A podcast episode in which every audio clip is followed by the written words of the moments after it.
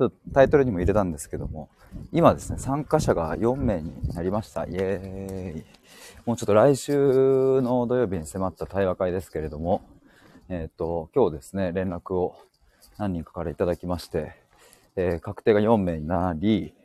で、ちょっと他にも連絡をいただいてたりとか、あと迷ってるという方もいるので、もしかするとこっから最後、残り1週間で人数が増えるかなと思いますので、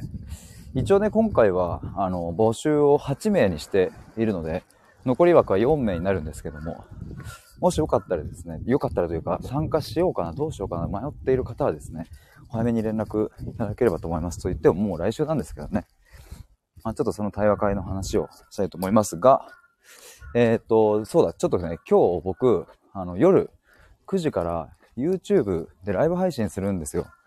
で、これ僕のチャンネルじゃなくって、えっ、と、合同会社アンドアンテっていう会社の方で僕もちょっと登場する形になるんですけど、これ何かっていうと、あの、先日もちょっとね、収録出したんですけど、僕10月に対話型の1泊2日の合宿を、えーそこで一緒にやらせてもらえることになって、というか、あの、運営メンバーとして、えー、ひでくんどう？っていうふうに、あの、その方に参加、あ？誘ってもらったので、で、あの、ぜひお願いしますということで、一運営としてやらせてもらうことになったんですけど、まあ、その合宿の、えっ、と、プロモーションで告知の一環として、今日の夜、YouTube でライブ配信をします。概要欄にそのリンク貼っておくので、よかったら夜9時に覗いてみてほしいなと思うんですけど、一応ね、あの、まあ、合宿の話もするんですけど、タイトルは、私と仕事を大切にする働き方というタイトルです。あの、まあ、なので合宿のことだけというよりは、その私と仕事に向き合う働き方、大切にする働き方か、について興味ある方は、ぜひ、そのライブ配信覗いてほしいなと思います。まあ何かしらのね、その働き方とか、あのヒントになるんじゃないかなと、まあ何か悩んでることがあったりとか、転職とかね、新しい仕事見つけたりとか、何かそういう悩みがある方は来ていただければと思います。というのと、えー YouTube の動画今日また夜アップできると思います。これはね、あの僕自身が日々更新している方なんですけども、最近チャンネル登録をしていただけてる方がですね、70名を超えまして、えーじわじわ、じわじわと来ております。で今日のテーマは、えーっと、人の話を聞くときにやってはいけないことという、そんなテーマで話しております。まあこれは、あの、なんだろうな、聞き手の仕事をする人はもちろんのこと、まあ、やっぱり普段ね、あの、対話っていうのは、恋人関係だったり、夫婦関係だったり、親子関係とか、友達関係とか、いろんなところでやっぱあるので、まあ、あの、ほぼ全ての皆さんに関係することかなと思うので、ぜひ、覗いてみてもらえると嬉しいです。そんなところで、えっ、と、この今回の本題の話なんですけど、ミシルさんとの対話会ですね。あの、これもアーカイブ聞いてくださってる方は、概要欄にリンク貼っておくので見てほしいんですけど、8月26日の土曜日ですね。あの、の夜に、えっと、やる対話会なんですが、今参加者が4名確定しまして、まあ、残すところあと4人になります。で、冒頭で言ったように、今迷っている方とか、連絡いただいている方もいるので、もしかすると、意外とこの最後の1週間で、ポンポンと埋まっちゃうかもしれないので、参加したい方は、お早めにご連絡ください。なんか僕の目の前というか遠くの方に、なんかみこしが出てんな。なんでだ？まあいいや。まあ、今回のこの対話会はですね、あの、一応案内文にも書かせていただいたんですけど、というかまあ、皆さん知っていただいている方が多いかなと思うんですけど、あの、ミシェルさんの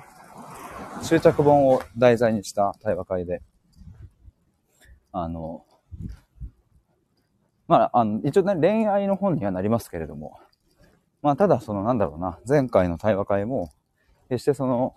なんか恋愛における執着みたいな話だけじゃなくって、それ以外のテーマも話しましたし、というかやっぱなんだろうな、自然とこう、話が深まっていくと、まあ、こと恋愛に限らずみたいな話になっていくので、まあ、恋愛に興味関心がある方はもちろんのこと、えー、そうじゃない方もめちゃくちゃ面白い会話会なので、ぜひ参加してほしいなと思います。でね、あの、あとなんだろうな。あ前にね、ちょっと、その、対話会の話をですね、リスナーさんとちょっと、あの、させてもらった時に、ちょっとね、やっぱハードルがね、高い感を感じるみたいなお声もあったんですけど、でね、確かにこれは僕自身もちょっと懸念していたところで、あの、なんだろうな。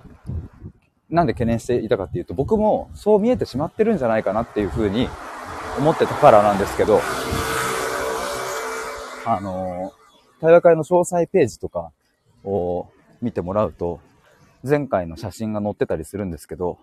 なんだろうな。あの、写真見てもらうとわかるんですけど、ちょっとこう距離感があって、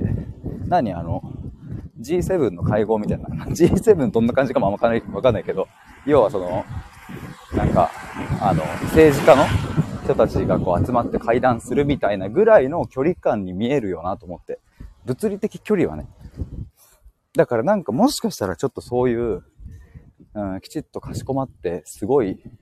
なんかレベルの高い話をするみたいな感じにも見えかねないかなと思ったりとか、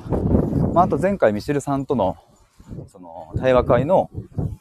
えっ、ー、と、まあ、なんだろう、反省というか、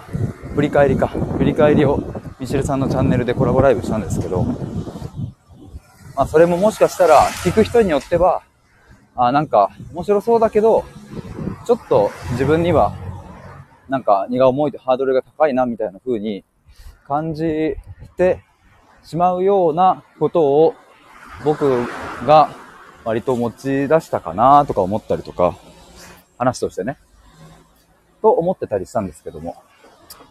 でもやっぱ実際そういう声もあの聞くので、あの、そう、僕としてはね、逆にじゃあどうしたらこの対話会がハードルが高くないように、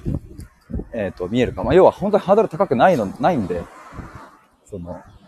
高くないのに高く見えてしまってる現象を、ちょっとどうにかね、解消できないかなとかって思ったりとか、まあこれは次回以降のこう発信の仕方にも、あの、生きてくるところだなと思って、そういう声が聞けたのがすごい良かったんですけど、まあでもちょっとね、あの、今後の発信の仕方とかね、見せ方は模索しますが、まあひとまずちょっとここで、あの、言える？こととしては、そう、ハードルが高くないし、むしろそういう、なんだろうな、うん、対話会とか参加したことない人たちっていうのは、うんと、まあ、緊張感とかもあると思うんですけど、逆にね、こういう、こういう場って言ってもあれか、まあ、前回僕は参加して思ったけど、やっぱミシルさんのね、リスナーさんたち、温かい人しかいないから、なんか、全然うまく言えなくていい、うまく言う必要もないし、うん、喋んなきゃいけないなんてこともないし、なんかそういうこう、受容される感覚みたいなのも、まあこの対話会のすごい特筆すべきところだなと思うので、なんかそういうのもね、ちょっと一緒に感じてもらえたら嬉しいなと思います。まああとね、やっぱ、あの、そう僕とミシルさんが基本的にはやっぱその場をこう、運ぶというかね、一緒にこう、な、なまあ、舵取りというか、してるので、ぜひそこは安心していただけたらなと思っております。そんなところでしょうかね。うん。暑い。ちょっと、やっぱ暑いな。まあ、最後になりますが、8月26日、もう来週の今日か。来週の今日ですね。が、対話会ですので、もし空いてる方、滑り込みでも、あそこ一応ね、人数が、まあ、今回は8名の募集なので、あの、そう、8名